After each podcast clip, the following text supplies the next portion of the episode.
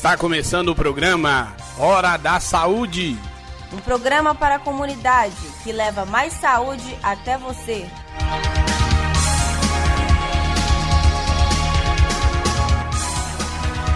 Olá, ouvinte. Meu nome é Daniel Vieira. E eu sou Raíssa Lisboa. Nós somos estudantes da Faculdade de Medicina do Mucuri, mais conhecida como FAMUC, que fica na cidade de Teófilo Otoni. No Hora da Saúde de hoje, vamos falar sobre a dengue, uma doença febril aguda causada por um vírus, sendo sua transmissão feita por dois mosquitos. O principal deles, o Aedes aegypti, e o outro, o Aedes albopictus, que se desenvolvem em áreas tropicais e subtropicais. Por esse motivo, essa enfermidade é definida como uma doença tropical Entretanto, ela não se limita a essas regiões do globo terrestre. Existem quatro tipos diferentes do vírus: o D1, DEN2, DEN3 e DEN4. O indivíduo que entra em contato com um tipo de vírus adquire imunidade para aquele tipo de vírus. Por esse motivo, cada pessoa pode desenvolver a doença até quatro vezes ao longo de sua vida. Contudo, recentemente, foi descoberto o DEN5, que é um novo tipo de vírus da dengue.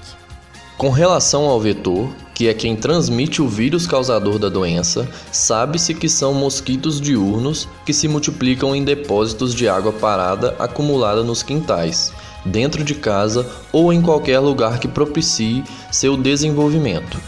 Dessa forma, ações simples e já conhecidas pela população como não deixar recipientes ou pneus na chuva, realizar a limpeza de calhas e colocar telas nas janelas são extremamente importantes para interromper a reprodução do vetor e o ciclo do vírus. Para se ter uma noção da quantidade de pessoas infectadas pelo vírus da dengue, o Ministério da Saúde informou que no mês de janeiro de 2019, período do ano mais propenso à ocorrência de casos devido à estação, registrou-se 54.777 casos prováveis da doença no Brasil. A incidência nesse mesmo ano chegou a 26,3 por 100 mil habitantes. Dessa forma, os dados epidemiológicos alertam para a necessidade de intensificação das ações de eliminação dos focos do Aedes aegypti e Aedes albopictus em todas as regiões.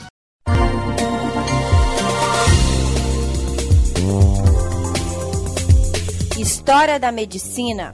Entenda aqui como tudo começou. No Brasil, a primeira epidemia documentada clínica e laboratorialmente ocorreu entre 1981 e 1982, em Boa Vista, Roraima. Em 1986 e 1987, uma epidemia de grandes proporções assolou a cidade do Rio de Janeiro. A partir daí, novas epidemias ocorreram em diversos estados do Brasil. Em 2002, ocorreu uma das maiores incidências da doença no Brasil, com quase 700 mil casos notificados. Depois disso, houve uma diminuição significativa do número de casos da doença em 2003 e 2004, voltando a aumentar em 2005 descrito cientificamente pela primeira vez em 1762, o vetor, ou seja, o agente transmissor da dengue, foi denominado Culex aegypti. Culex significa mosquito e aegypti, egípcio.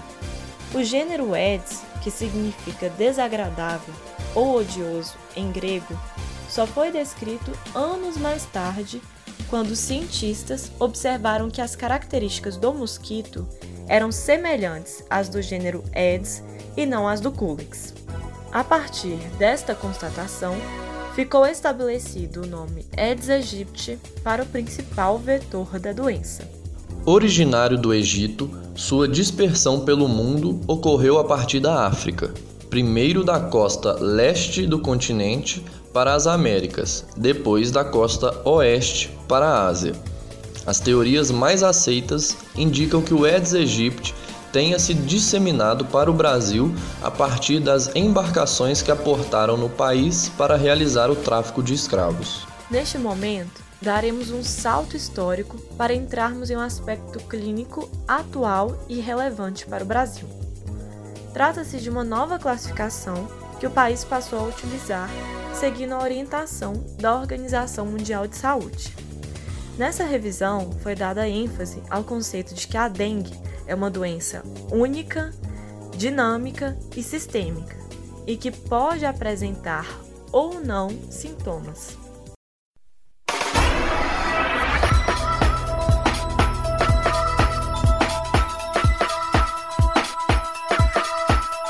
Mitos e verdades.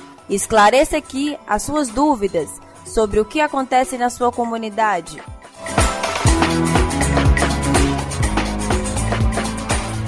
Em lugares altos, não é preciso se preocupar com Aedes aegypti.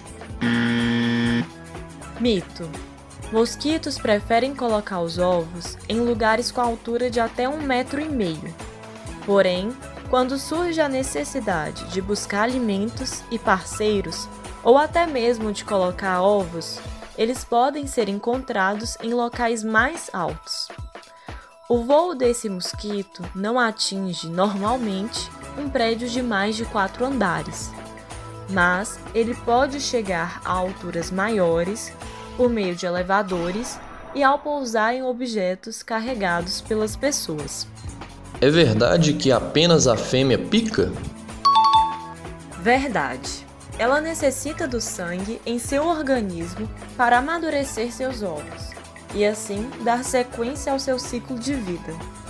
Ela pode colocar até 500 ovos durante o seu tempo de vida, que varia de 30 a 45 dias, tempo suficiente para picar até 300 pessoas. As larvas do mosquito só se desenvolvem em água limpa. Mito: Os ovos do mosquito também podem se desenvolver em água suja e parada. Hoje se discute até se as fêmeas têm realmente a preferência pela água limpa. Então, para combater a dengue, o importante é acabar com qualquer reservatório de água parada, seja ela limpa ou suja. Borra de café na água das plantas mata os ovos do mosquito.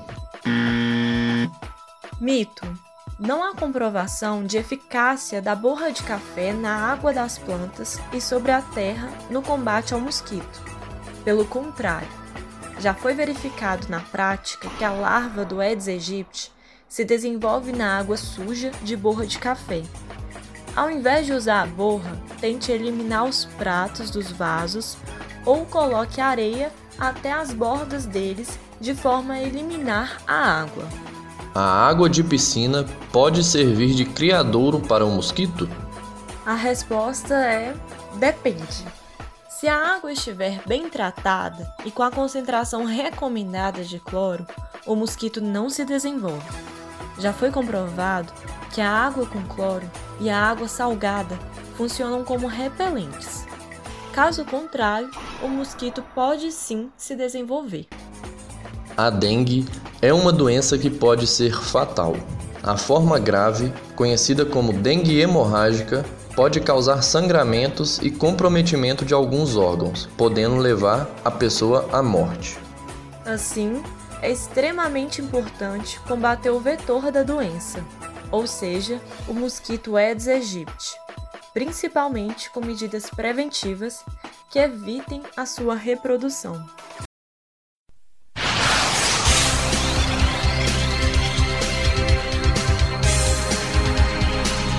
O programa Hora da Saúde chegou ao fim. Agradecemos sua companhia e audiência. Se você deseja esclarecer alguma dúvida, entre em contato conosco pelas redes sociais. Organização e Produção alunos, técnicos e professores da Faculdade de Medicina do Mucuri da UFVJM.